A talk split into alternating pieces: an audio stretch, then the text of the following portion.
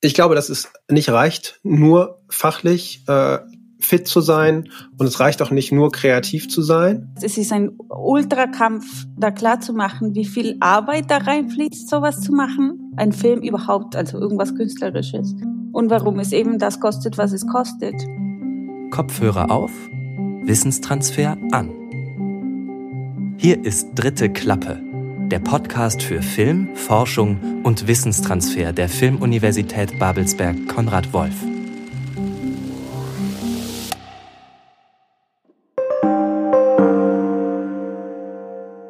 Hallo und herzlich willkommen. Es ist schon März und zwar wie immer der letzte Mittwoch des Monats und es ist die dritte, dritte Klappe. Heute geht's hier um den Transfer von Ideen, nämlich kreativen Gründungsideen.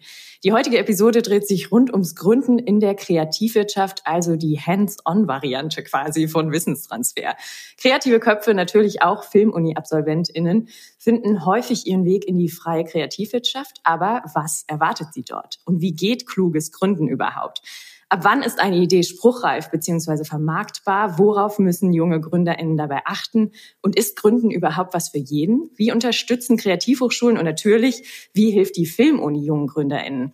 Aber es geht auch darum, wie sich der Markt verändert hat. Wie prekär ist die Branche heute? Besonders mit Blick auf die Corona-Pandemie, die vor allem die häufig fehlende Absicherung Selbstständiger offengelegt hat. Mein Name ist Judith Koch.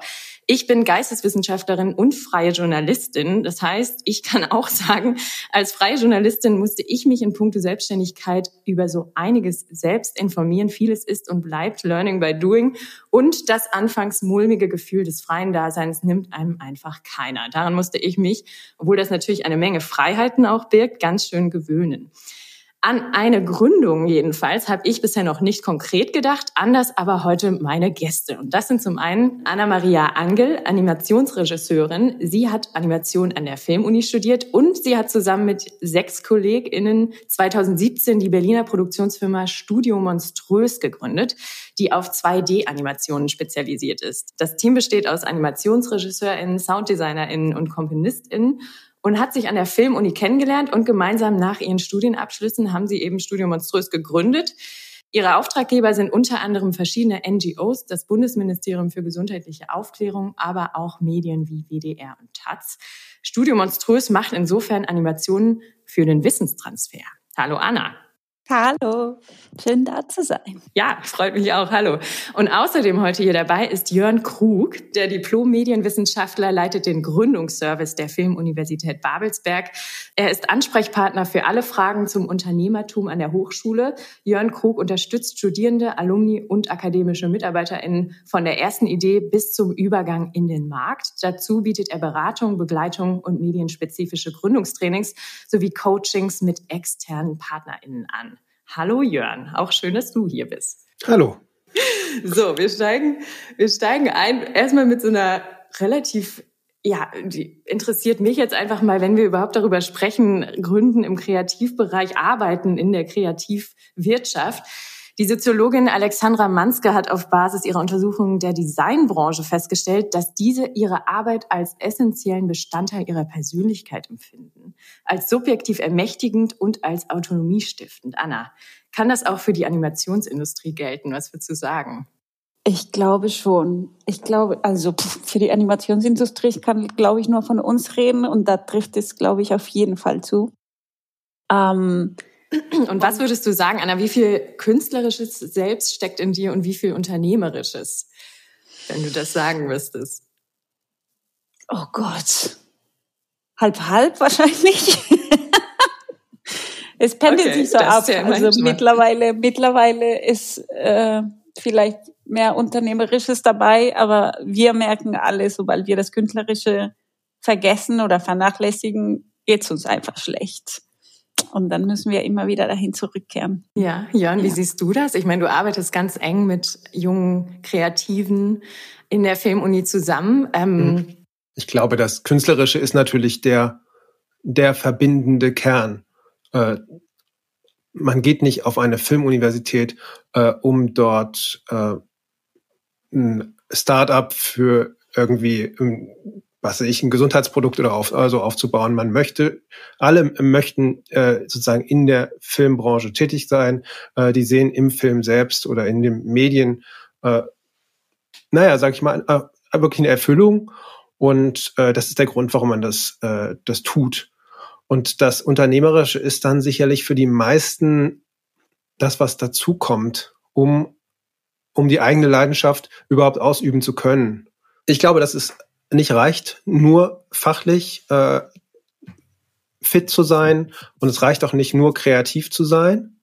Aber ich finde es total wichtig, dass wir nicht die Kreativität vergessen, sondern äh, dass wir ein Unternehmertum äh, erreichen, in dem äh, das Kreative eine ganz, ganz wichtige Rolle spielt. Nur dann ist es authentisch und nur dann sehe ich auch unsere Arbeit als authentisch an, wenn wir quasi den Kreativen eine passende Lösung anbieten äh, können. Und wenn eigentlich das, was hier die ganze Zeit sozusagen trainiert wird, das Kreative, wenn das auch einfließt in das Unternehmerische. Und wenn wir nicht nur im, im Content originell sein wollen und da Neuartiges schaffen wollen, sondern wenn wir auch überlegen, welche Geschäftsmodelle könnte es denn äh, dafür geben. Das sehe ich als total wichtig an. Ja. Welche Besonderheiten würdest du, Jörn, oder würdet ihr beide denn eigentlich sagen, äh, gibt es von Gründung oder für Gründung in der Kultur- und Kreativwirtschaft? Also zum Beispiel, ich denke da jetzt an Finanzierung, Förderung, Marketing, Netzwerkmanagement. Ähm, was ist da das Besondere an kreativen Gründungen? Du hast ja gerade gesagt, wenn jemand ein Arzneiprodukt auf den Markt werfen will, dann ist das eine ganz andere Ausgangslage. Was ist denn, was ist, was würdet ihr beide sagen, ist das Besondere an kreativen Gründungen? Naja, dass man keine Wahl hat, außer kreativ zu bleiben.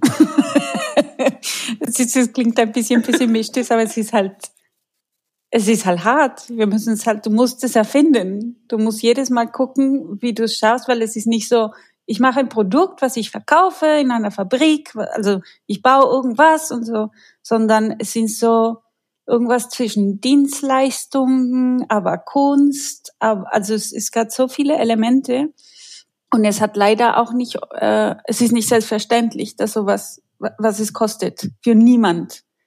Das heißt, es ist ein Ultrakampf, da klar zu machen, wie viel Arbeit da reinfließt, sowas zu machen.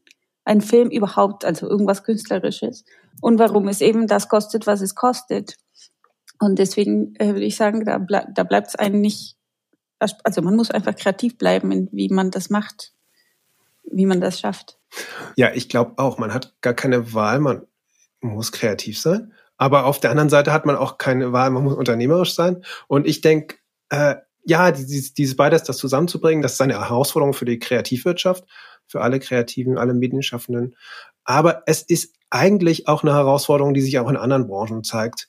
Und wir machen eigentlich hier etwas, was äh, für die gesamte Gesellschaft und für die gesamte Wirtschaft eigentlich äh, stattfinden wird. Das machen wir als Kreative äh, schon ein Stück weit vor. Ja, ich höre da jetzt so an euren Antworten eigentlich zwei Aspekte raus. Zum einen eben dieses, was Jörn sagt, eben Kreative werden praktisch zum Stimulus und Modernisierer, ähm, also sozusagen in dieser Vorreiterrolle. Aber zum anderen höre ich eben auch diese Opferrolle raus. Also wirklich dieses Stichwort Prekarisierung eben, Selbstverwirklichungszwang, Flexibilitätsdiktat, Prekarität im Prinzip als Herrschaftsform, die eigentlich so, ja, man erwartet ja irgendwie von Kreativen, dass sie eben ähm, dadurch, dass sie so gerne und leidenschaftlich und passioniert ihren Job machen, dass sie dann eben auch ähm, dazu bereit sind, Überstunden abzuleisten. Ähm, wo seht ihr da den Schwerpunkt? Oder ist also ist es irgendwie Fluch und Segen zugleich? Oder gibt es eine eine Form, die überwiegt? Hm, das ist, es ist schwierig, ne, weil, weil wir wollen, wir wollen es halt alle machen, ne? Wir wollen definitiv irgendwas damit machen. Und dann kommt man irgendwann an den Punkt, wo man sagt, okay, ich mache weiter und mache langsam komme ich aus dieser Prekarität raus oder halt eben so mir reicht's, so, das war's. Ähm, ich denke, es gibt eine ganz besondere Herausforderung in der Kreativwirtschaft und zwar sind einfach extrem viele von den Menschen in der Kreativwirtschaft äh, selbstständig. Also das äh, gibt, gibt über eine Million Unternehmen, und das muss man fast in Anführungsstriche setzen, äh, in der Kreativwirtschaft und davon sind 98 Prozent Kleinstunternehmen mit maximal zehn Personen. Äh, der überwiegende Teil davon sind auch wiederum Einzelpersonen, also Freiberuflerinnen und Freiberufler. Und äh, das heißt also, die sind, das, das ist ja gar nicht möglich, dass jede, jeder davon ein eigenes Geschäftsmodell völlig äh, unique ist. Die meisten gehen erstmal in den Markt rein und machen es so, wie die Rollenvorbilder es auch getan haben. Äh, so geht man in die Branche rein. Das ist, das ist das Übliche. Und das ist bei uns sozusagen auch der, äh, der Standard an der Filmuni. 50 Prozent der Studierenden sind schon selbstständig und meistens genau auf diese Art und Weise. Ähm, da war ein kleiner Job, da habe ich das mal gemacht, da habe ich mir äh, schnell die Freiberuflichkeit angemeldet oder, hab's oder vielleicht auch nicht. Das ist dann auch nochmal nächstes Thema, hat man sich an die äh, Formalien gehalten. Aber es ist einfach so leicht, äh, freiberuflich zu gründen. Da gibt es gar, kein, gar keine große Hürde. Man muss noch nicht mal mit irgendeinem Schrieb ähm, zum Gewerbeamt gehen, sondern man macht das einfach. Und dann sind eben da diese, diese eine Million Selbstständigen, die mehr oder weniger unternehmerisch sind. Und dann muss man sich eben in, dem, in diesem Meer freischwimmen. Das klingt nach das einer ganz großen Herausforderung ähm, und großer Konkurrenz, Haifischbecken im Prinzip. Wie bereitet ihr denn durch oder im Gründungsservice ähm, Studierende auf diesen Markt, ähm, auf dieses Gehacke vor, Jörn? Einerseits wollen wir das erstmal thematisieren, äh, dass es eben diesen hohen Wettbewerb gibt. Und äh, dann versuchen wir Anstoße zu geben. Ähm, Anstöße für Profilierung oder vielleicht eben sogar Innovation. Also wie kann man es schaffen, mit einem eigenen äh, Statement, mit einem eigenen Angebot ähm, am Markt auch zu bestehen und sich, ähm, das ist dann sozusagen die Königsdisziplin wäre, äh, vielleicht so seine eigene Nische zu finden, in der man vielleicht keine oder ganz wenige äh, Wettbewerberinnen hat. Dieses Stichwort die müssen kreativ denken und eine Nische finden. Gibt es denn da bestimmte Techniken, die ihr quasi benutzt? Also jetzt abseits vom Markt-Know-how, sag ich jetzt mal. Also Steuerrecht, dieses ganze, weiß ich nicht, Risikoanalysen, die man einfach braucht als Hintergrundwissen, äh, unternehmerisches Wissen im Prinzip. Ähm, mit welchen Techniken bringt ihr das denn den eh schon eigentlich Kreativen noch bei? Also Ideen gibt es auf jeden Fall jede Menge. Die Frage ist, äh, wie, wie gut sie sind und wie weit sie einem weiterhelfen, sozusagen an sein eigenes ähm, Angebot äh, zu schaffen. Und da gibt's eben schon ein paar Tricks. Also ähm, es gibt und es gibt ein paar Fallen. Vielleicht fange ich erstmal mit der Falle an. Äh, die Falle ist, dass, dass wir im Kreativen, also gerade in der negativ. Filmbranche, erst negativ, nein, muss nicht unbedingt, aber es hilft dann haben wir am Ende was Positives. Äh, die, die Falle ist, dass, dass äh, gerade Filmschaffende immer äh, ganz, ganz stark im Pitchen drin sind. Ich habe da dieses eine Herzensprojekt und ich muss es jetzt durchbringen. Ich muss, muss alle davon überzeugen. Und, äh, und wenn man mehr als eine Idee hat, wenn man Varianten entwickelt und über testet und guckt, ob es so oder so ist, äh, dann, dann kommt das in der Filmbranche fast wie eine Schwäche rüber. Aber eigentlich ist es genau eine Riesenchance, äh, dass ich eben äh, Alternativen schaffe, dass ich flexibler bin äh, und äh, mich vielleicht auch damit äh, resi resilienter aufstelle, also indem ich entwickle und entwickle äh, und nicht gleich die erste Idee groß ausbaue zum großen Filmprojekt oder was auch immer, äh, sondern mir ein Set an, an Möglichkeiten schaffe. Und das ist das, was bei uns eigentlich so der, der, der Startpunkt ist, dass wir versuchen, eine Ideation nennt man das auch, äh, zu schaffen, also viele Varianten zu schaffen. Wie war das denn bei Studio Monströs? Du hast ja Anna und ihr Team auch begleitet, wenn ich das richtig verstanden habe. Wie ist das da abgelaufen? Anna, vielleicht kannst du das mal erklären. Wie ist quasi eure Idee? Wie hat die sich geformt? Wann, wann wurde die überhaupt konkret? Hattet ihr immer schon die Idee, ihr wollt gründen und dadurch habt ihr quasi diese Idee entwickelt oder war es andersrum, dass ihr quasi diese Idee hattet und dachtet, ach, wie machen wir das jetzt? Sollen wir denn diese Idee nicht ähm, mithilfe einer Gründung realisieren? Mm, also ich wollte schon schon lange irgendwie war die Idee, ich, ich will ein Studio haben, ich will ein eigenes Studio. Was das konkret bedeutete, das hatte ich nicht im Kopf. Dann habe ich Anna Levison kennengelernt, dachte so, sie passt wunderbar. Ich habe gefragt, hättest du Bock? Sie meinte ja. Und dann eine Weile später, ich glaube, es war ein Jahr später oder so, hatten wir eine mittelschlechte Erfahrung mit einem Kunden, also jemand, der uns beide angesprochen hat und hatten es dann satt. Es war so, wir hatten genug von diesen kleinen Aufträgen oder halt schlecht behandelt werden oder schlecht bezahlt und so was so, uns reicht's. Und sie so, lass uns das einfach machen. Und dann haben wir uns genau ein paar Bücher ausgeliehen und zusammengesetzt und so gesponnen, was wir, was das bedeuten würde, was wir denn machen wollen und was für ein Unternehmen wir wollen. Und dann haben wir das mit den, in der Uni halt entdeckt. Ähm, naja, und dann halt äh, ein, Anna hat ein Filmprojekt. Äh, wir haben dieses Stipendium gekriegt, um das quasi so voranzutreiben und gleichzeitig äh, diese Coachings von der Uni gekriegt und äh, dachten, okay, wir machen einfach alles zusammen. Wir haben ein Projekt, an dem wir arbeiten und ein, ein Studio, den wir gründen wollen. Genau. Und äh, ich glaube, wir hatten einige also Ideen, Idee vor allem 30.000 Frauen, äh, Fragen. ja. Also das und war eben ganz, der ganz durch Jörn beantwortet. Naja. es wurde versucht, aber ich glaube, es ist auch, es ist zu viel verlangt. Also ich, zum, zum Beispiel diese Nische, was du angesprochen hast, Jan, es war so, zumindest in unserem Fall, das war ein Prozess und wir sind gerade dabei und wir haben sie langsam gefunden, diese Nische, das, was du vorgeschlagen, äh, vorgetragen hattest, so äh, NGOs, politische Bildung, Wissenstransfer. Und das hat sich einfach so ergeben, weil von den bezahlten Aufträgen sind das die Aufträge, die wir, die für uns irgendwie sinnvoll sind. Auch wenn wir da nicht, ähm, also mittlerweile ist es besser, aber unfassbar künstlerisch sein können oder komplett die freie Hand haben. Es ist nicht wie eigene Projekte, ist es trotzdem was, was sich sinnvoll anfühlt. Und deswegen haben wir immer mehr einfach von diesen Projekten gemacht. Es bildet sich ein Portfolio und dann fängt man an, das richtig zu feilen und direkt danach zu suchen.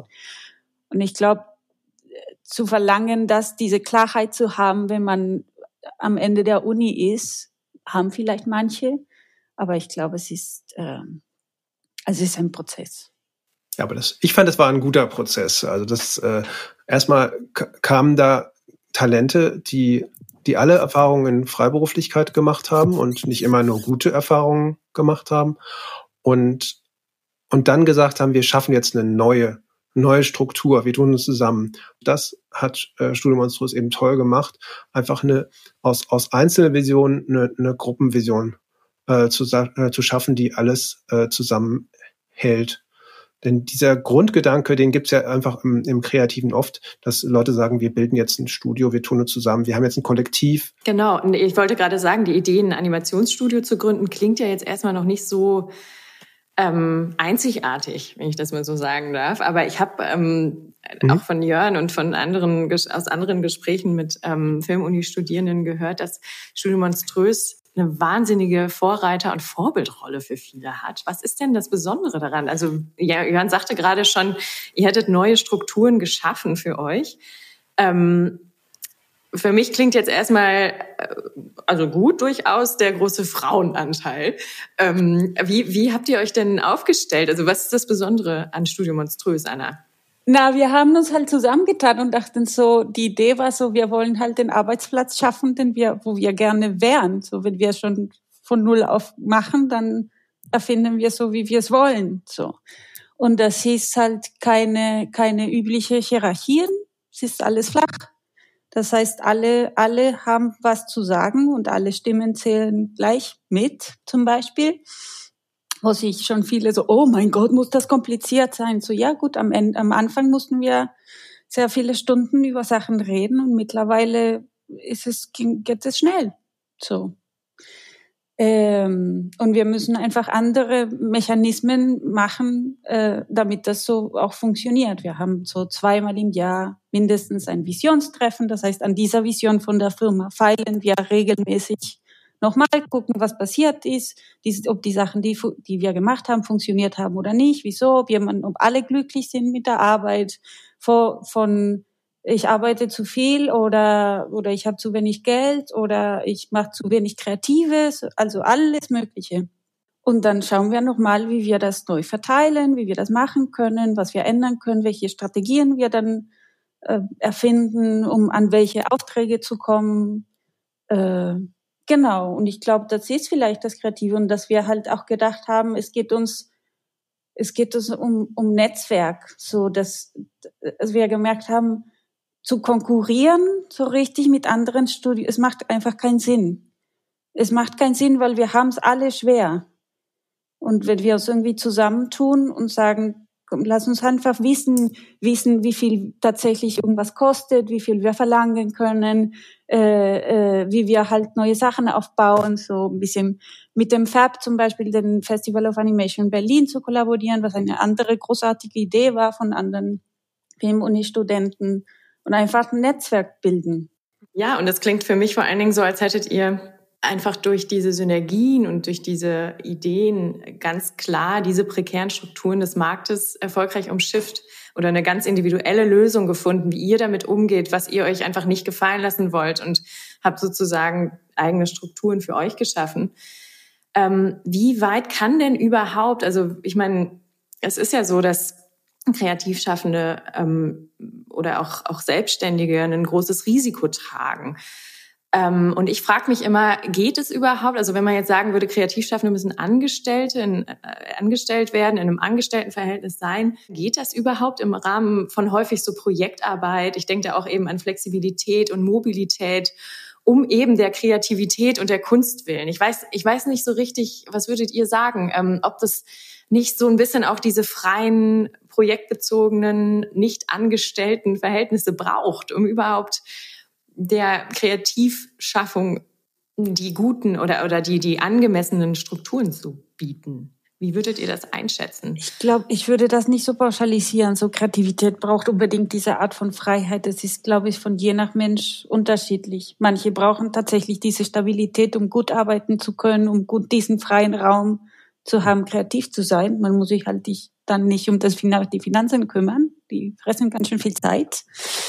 Ähm, und manche kommen gut damit klar oder brauchen genau das, was du meinst. Also ich, ich da, da würde ich sagen, es ist eher so ein äh, je nach Mensch unterschiedlich. Und es gibt Leute, die kommen gar nicht klar mit, mit, mit das so, einfach selber gründen und so. Äh, auch weil es, also es klingt erstmal frei, aber wie ich schon meinte, wenn man eine Firma hat, ist die Hälfte der Zeit Bürokratie. Das ist einfach so. Das, und das haben am Anfang alle gesagt. So, wenn ihr Glück habt, ist es 50-50. ähm, und wir versuchen es, das so frei, zu schaufeln, aber es ist, ja, es bleibt so. Es ist einfach viel Organisation. Das ist für Angestellte aber auch. Und ähm, ich glaube einfach, wir müssen darauf hinarbeiten, dass die Menschen eine Wahl haben. Es sollten keine prekären Gründungen sein, es sollten keine Notgründungen sein, es sollten Gründungen sein äh, mit dem Ziel, etwas zu verwirklichen, was man sich vorgenommen hat. Das, das, das wäre mein Ziel und das, da versuchen wir auch in der Beratung äh, darauf hinzuwirken. Genau, Jörn, ähm, kannst du nochmal zusammenfassen, wie die Förderprogramme der, des Gründungsservice aussehen? Also was bietet ihr konkreter an? Ja, wir haben Beratung und Coaching und Trainings im Programm. Aber ganz wichtig sind auch einige Förderprogramme. Da gibt's erstmal eins, dass wir sozusagen als Filmuni mit unserem äh, Partnerstudio Babelsberg, Medienboard und ILB ähm, gestartet haben, das, ähm, das Startbüro Babelsberg. Das hat auch Studio Monströs genutzt. Und es gibt auch noch weitere Programme. Und eins möchte ich nochmal ganz besonders hervorheben, das Exist Gründerstipendium. Äh, das ist jetzt ein, äh, ein Programm, was vor allem für innovative äh, Projekte oft eben auch technischer Art äh, sich eignet, aber was eben auch wirklich ganz klasse ist, weil man wirklich ein Jahr lang relativ sorgenfrei arbeiten kann, äh, weil man eben die, in dieser Zeit wirklich von dem Stipendium dann durchaus auch leben äh, kann, auch Sachmittel hat äh, und äh, Aufträge machen kann. Äh, und äh, das ist also wirklich ein guter Anschub.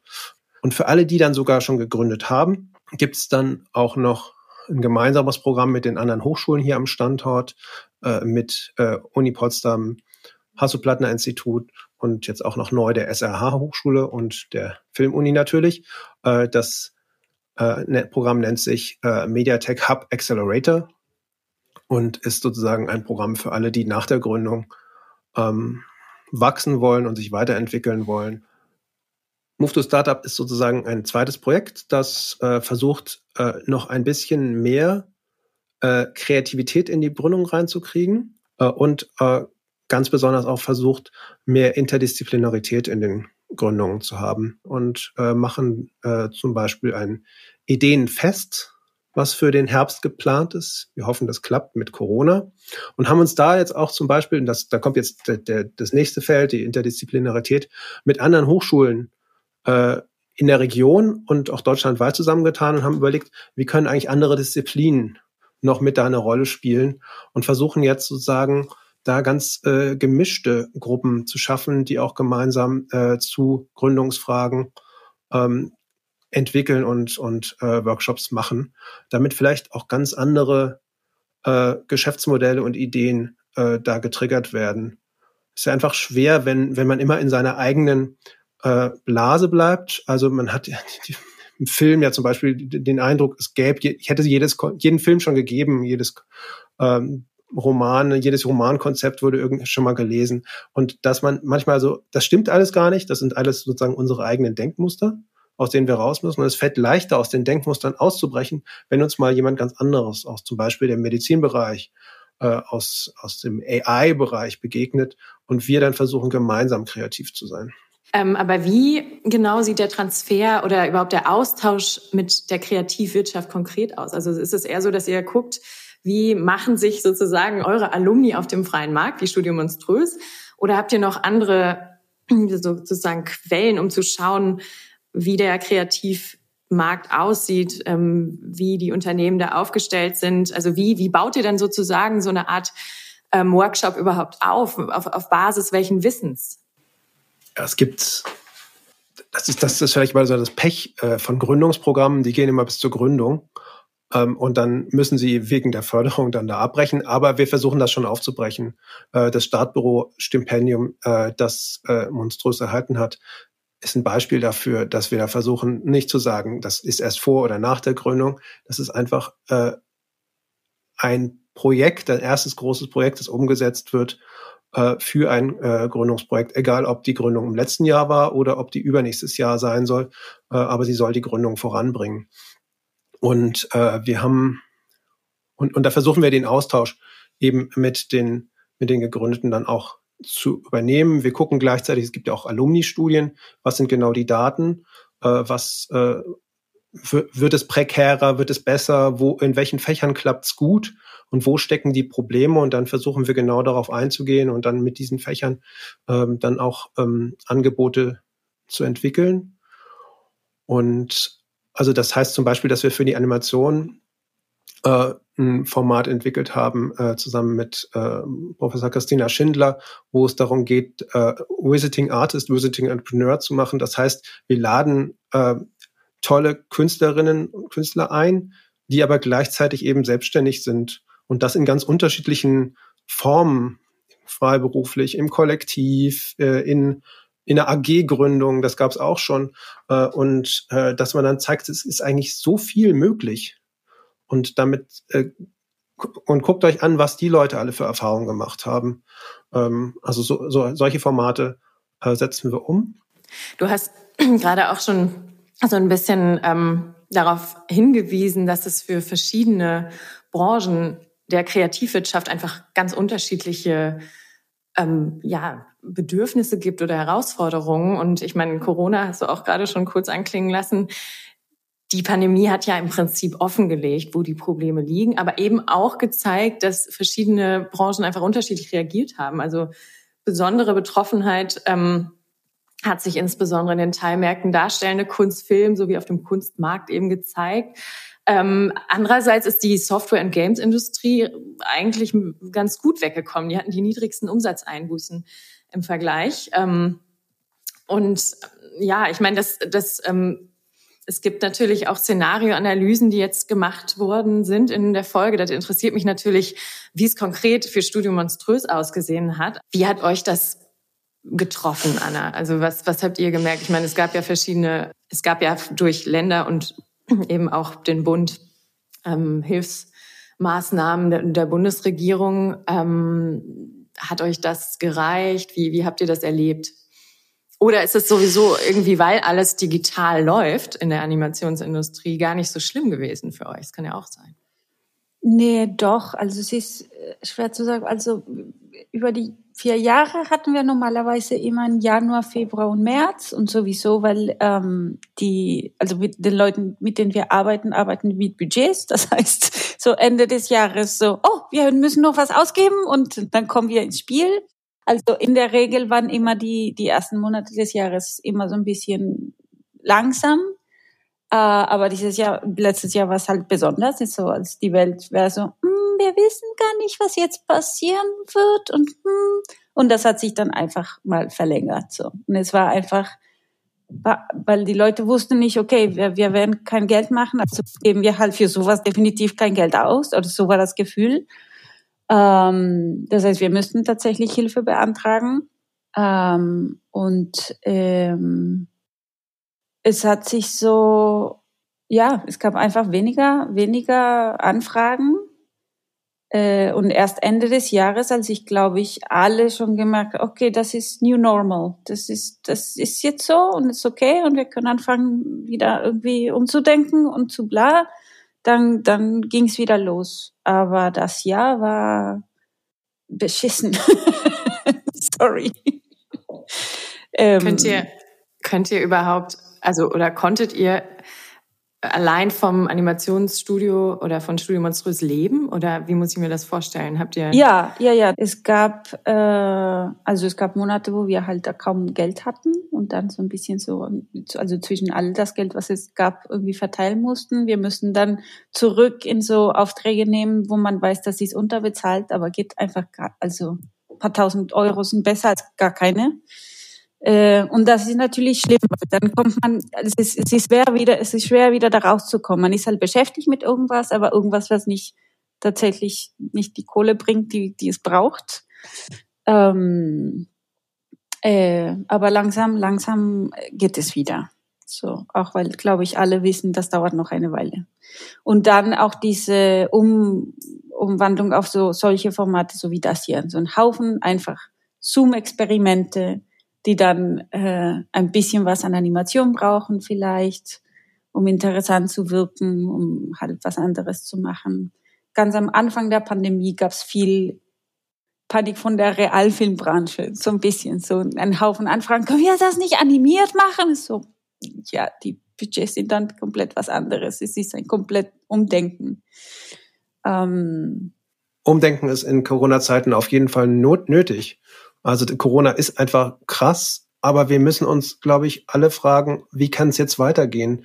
Es wird nicht, vieles wird nicht wieder in den in Anführungsstrichen Normalzustand zurückswitchen. Und das geht jetzt wirklich auch darum, Geschäftsmodelle zu entwickeln oder Arbeitsmodelle, die irgendwie ähm, mit Corona funktionieren und die äh, ohne Corona am besten auch noch äh, weiter funktionieren äh, das, das ist total wichtig. Und vielleicht, also oft kann da Animation zum Beispiel oder digitale äh, Prozesse können auch Lösungen sein für Probleme, die sich jetzt einfach gestellt haben. Ja, ich meine, wir reden ja jetzt eigentlich die ganze Zeit nur darüber, wie sich die äh, Kreativschaffenden anpassen müssten. Ist es nicht so, dass Corona auch eine Wahnsinnschance bieten kann, um einfach mal diese Strukturen europaweit nämlich zu überdenken? Ähm, also es ist ja so, dass dass ähm, im Prinzip ich meine, es gab auch Kampagnen, zum Beispiel Save EU Culture letztes Jahr. Ähm, wurde vergangenes Jahr ein offener Brief an die EU-Kommission und die EU-Mitgliedstaaten gerichtet, um die Folgen der Corona-Krise für Kulturschaffende zu mildern, aber auch eben, um mal die Zeit nach Corona in den Blick zu nehmen, die ja hoffentlich irgendwann kommt, ähm, das eben einfach angemessen ein finanziertes Konjunkturpaket für Kulturschaffende nämlich in ganz Europa zur Verfügung gestellt wird, um die langfristigen Auswirkungen auf die Branche zu bewältigen, aber auch mit Blick in die Zukunft für mehr soziale Sicherheit zu sorgen, Mobilität zu erleichtern, im, zum Beispiel in Bezug auf Visabestimmungen. Also das hat ja im Prinzip auch eine Chance, es hat ja einen Katalysatoreffekt vielleicht sogar, ne, um einfach mal sich zu überlegen, okay, diese Strukturen wurden jetzt freigelegt durch die Pandemie. Was ist da überhaupt los? Wie müssen wir eigentlich zukünftig politisch auch intervenieren, um die Lage weniger prekär zu gestalten? Das wäre fantastisch, Wo seht ihr da Chancen? in die Richtung tatsächlich passiert.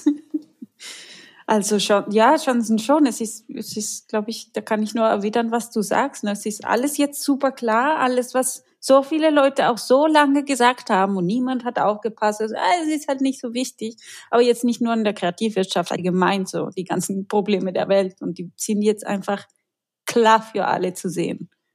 Es ist, und ja, es bleibt nur Hoffnung, äh, dass sie auch äh, äh, quasi im Visier genommen werden, um das was zu verändern, weil es wäre es wär schon traurig, wenn das nicht passiert. Nach diesen paar Jahren, die wir noch erleben werden. Die Wie Frage, genau das aussehen soll, weiß ich nicht. Ja, das sind ganz grundlegende Fragen. Was würde uns eigentlich insgesamt helfen dafür, dass es eine bessere äh, Kreativwirtschaft gäbe und, und bessere Vernetzung äh, der übrigen Sektoren mit der, der Kreativwirtschaft. Das, das ist für uns als Gesamtgesellschaft einfach ein, ein Riesenthema. Äh, und ähm, ja, und natürlich auch, aber auch, dass wir gucken, welche äh, Probleme gab es eigentlich auch im kreativen Bereich. Also die Kreativwirtschaft äh, ist gewachsen und gewachsen und gewachsen über die letzten Jahre, ganz unabhängig äh, eigentlich über jede Krise hinweg äh, gewachsen. Das war ganz, ganz phänomenal. Aber diese Krise, die war jetzt die, für so resilient war leider die Kreativwirtschaft dann auch nicht. Ähm, äh, die hat's, die äh, da hat uns dann doch alle äh, ganz stark entwisch, erwischt. Aber man darf eben auch nicht nur auf das, das ähm, Umsatzwachstum gucken. Ich meine, es sind halt auch immer mehr Akteure in die Kreativwirtschaft reingekommen, so dass teilweise eben für die Einzelnen dann weniger übrig blieb. Also wir sollten uns dann nochmal ganz genau angucken, wie, wie arbeiten wir eigentlich und was bieten wir da eigentlich genau an ähm, als, als, als Einzelakteure, ähm, Akteure, Akteurinnen. Ähm, aber natürlich auch nochmal versuchen, äh, in, ähm, politisch deutlich äh, stärker uns zu solidarisieren und, und zusammen äh, zu tun, um, um mehr auch mehr Offenheit zu erreichen. Und das hat auch mit solchen Rahmenbedingungen, wie du gerade gesagt hast, äh, zum Beispiel Visa, mehr Internationalität, äh, auch damit hat es zu tun. Jetzt weiß ich, dass der gewerkschaftliche Organisationsgrad zum Beispiel relativ niedrig ist in der Kreativbranche. Also ich jetzt so als Journalistin, es gibt den DJV, den Deutschen Journalistenverband, ähm, da gibt es eine Möglichkeit, seine Stimme zu erheben, sich zusammenzutun. Seht ihr, oder Anna, seid ihr in der Gewerkschaft Seht ihr da potenziell Chancen oder was müsste sich ändern? Wie könnten sich die Kreativen ähm, positionieren, zusammenschließen? Eigentlich, ja, eigentlich müsste man das machen. Wir spinnen immer mal wieder mit der Idee, sowas anzufangen. Es gibt schon die AG Animationsfilm zum Beispiel. Es gibt auch eine neu ge äh, gemachte Gruppe Frauen in, äh, Frauen in Animation oder Frauen, genau. Und da sind wir auch drin. Also da bin ich nicht diejenige im Studio, die damit zu tun hat, aber äh, ähm, also wir haben Repräsentanten quasi. Ich glaube, wenn ich mich richtig erinnere, war das Problem mit der Animationsfilm, dass die Produzenten auch mit dabei sind. Und das ist, es macht wenig Sinn. es ist hm. kompliziert. Genau. Aber ist es nicht, äh, ist es nicht erstaunlich, dass wir jetzt sozusagen die Konflikte austragen zwischen den Produzenten äh, und, und den den Animationsfachkräften. Äh, und eigentlich ist da jetzt in dieser Krise, in dieser Corona-Krise, sind da die Riesenprofiteure und die, äh, also die gro großen Streaming-Anbieter, die großen Plattformen, die schöpfen gerade alles ab. Äh, und, und wir tragen immer noch die Konflikte äh, zwischen den alten, vergleichsweise deutlich kleineren äh, aus. Also da müsste die Solidarität, glaube ich, äh, also zwischen etablierten Unternehmen äh, noch, Startups und, und Fachfreischaffenden äh, auch mal sein, um was äh, gemeinsam Neues äh, zu denken und ähm, also zum Beispiel neue Streaming-Lösungen äh, zu überlegen, auch über auch so ja auch ökologische Nachfragen äh, auch nachzudenken. Also das äh, das ist ja auch ganz stark auch ausgeblendet, welche ähm, welche Probleme ja eigentlich auch mit ähm, mit Streaming, mit äh, und, und nochmal gesteigert durch 4K und 8K und mobile äh, Sachen, ähm, welcher CO2-Ausstoß da eigentlich auch mit äh, diesem Geschäftsfeld äh, verbunden ist und wo auch eigentlich eine Verantwortung übernommen werden äh, könnte. Und das sind alles, also diese Fragen, die äh, würde ich eigentlich gerne auch zusammengestellt äh, sehen. Also wie ist es mit der Umverteilung, wie ist es aber auch mit ökologischen, äh, mit sozialen Fragen äh, und wie können wir wirtschaftlich nachhaltiger sein. Ja, ja, es wäre vielleicht eine Riesenchance. Ähm, wir haben es gerade schon mal kurz angerissen. Visa-Probleme, internationales Gründen. Ähm, Anna, du Genau, ich durfte halt nicht mitgründen als äh, frei ähm, freiberuflich, äh, also freiberuflich, weil mein Visum das nicht erlaubt hat. Wenn man von woanders herkommt und hier studiert, hat man halt diese Erlaubnis, ein bisschen halt zu arbeiten, zu nehmen, also so einen Minijob zu haben. Aber es ist hauptsächlich, also man ist zum Studieren quasi da. Das heißt, äh, Freiberuflichkeit geht gar nicht. Und wir haben gegründet, beziehungsweise meine Kollegen haben gegründet und ich bin halt sechs Monate später, wenn ich mich nicht irre, oder also Ende des Jahres. Wir haben im März gegründet und ich bin Ende des Jahres äh, quasi dazugekommen. So dann haben wir einen Vertrag angepasst und ähm, ich war dann mit der Uni fertig, habe mein Visum verändert und gesagt, das ist, was ich mache. So. Äh, und, und ein Glück hat das genauso geklappt. Aber ganz oft ist es eben so, dass die ähm, die internationalen Studierenden oder ähm, Teammitglieder äh, dann eben auch eine Sonderrolle haben, nicht richtig äh, reinkommen ja. und dass das eben nicht funktioniert oder dass eben die Ausländerbehörde das äh, passende Visum auch nicht erteilt, weil ja. sie nicht an das Geschäftsmodell glaubt oder wie auch immer. Ja. Und äh, das, das sind schon oft große Probleme gewesen, die wir versucht haben, in der Begleitung dann, dann zu lösen? Also ich habe immer Glück, aber es könnte sein, jetzt muss ich meins wieder verlängern. Es könnte diesmal sein, dass sie sagen, nö, sie machen nicht genug Geld. Das lassen wir uns nicht Jörn, gefallen. Die, du, du da machen wir nicht mit. Da ketten wir uns an die Ausländerhürde. ich, ich merke hier wunderbare aktivistische Tendenzen. ähm, aber jetzt mal, jetzt mal ähm, ganz sachlich, welche ähm, Chancen äh, muss es denn, also oder, ich meine, der Markt wird ja immer internationaler. Äh, die Filmuni hat auch ein, immer einen, also einen immer wachsenderen Anteil an internationalen Studierenden auch. Ähm, ja, wie, wie arbeitet der Gründungsservice entlang dieser Entwicklung? Ähm, habt ihr da spezielle Hilfestellungen, die ihr geben könnt? Also erstmal ist es eine, äh, eine größere Herausforderung für die internationalen Studierenden, äh, hier am Arbeitsmarkt zu bestehen. Man hat einfach, da sind weniger Netzwerke vorhanden, da kommt jemand aus einer anderen Kultur und muss sich hier schlagen. Eigentlich ist es viel schwieriger und dann kommen eben noch, neue Hürden dazu. Und da haben wir gedacht, jetzt müssen wir da mal was gegen tun. Hm, wir sind da noch ein Stück weit am Anfang. Ja, aber wir haben jetzt angefangen, äh, mehr äh, Seminare auch durchgehend auf Englisch anzubieten, weil das einfach auch eine Einstiegshürde war, beziehungsweise äh, es lockt auch nochmal ganz andere Menschen an und da kriegen wir mehr Diversität rein und die Diversität braucht die Gründung, die braucht unbedingt Diversität.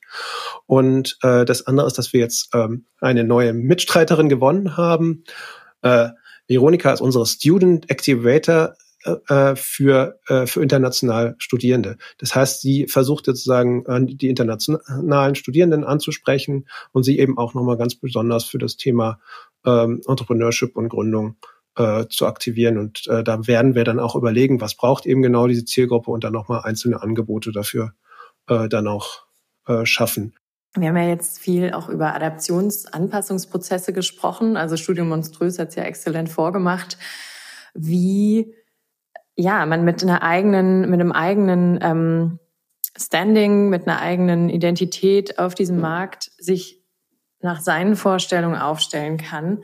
Ähm, wie könnte denn die Uni noch mehr ermutigend quasi einlenken, um sozusagen äh, einfach nicht die Strukturen des Marktes so die Strukturen des Marktes sein zu lassen, so, so übel sie eben sind, sondern so ein bisschen zu ermutigen, so zu, sozusagen dabei begleiten, ähm, eben mal um die Ecke zu denken und sich nicht damit zufrieden zu geben, sich nicht abzuspeisen damit, dass es eben recht prekär aussieht für Kreative auf dem freien Markt.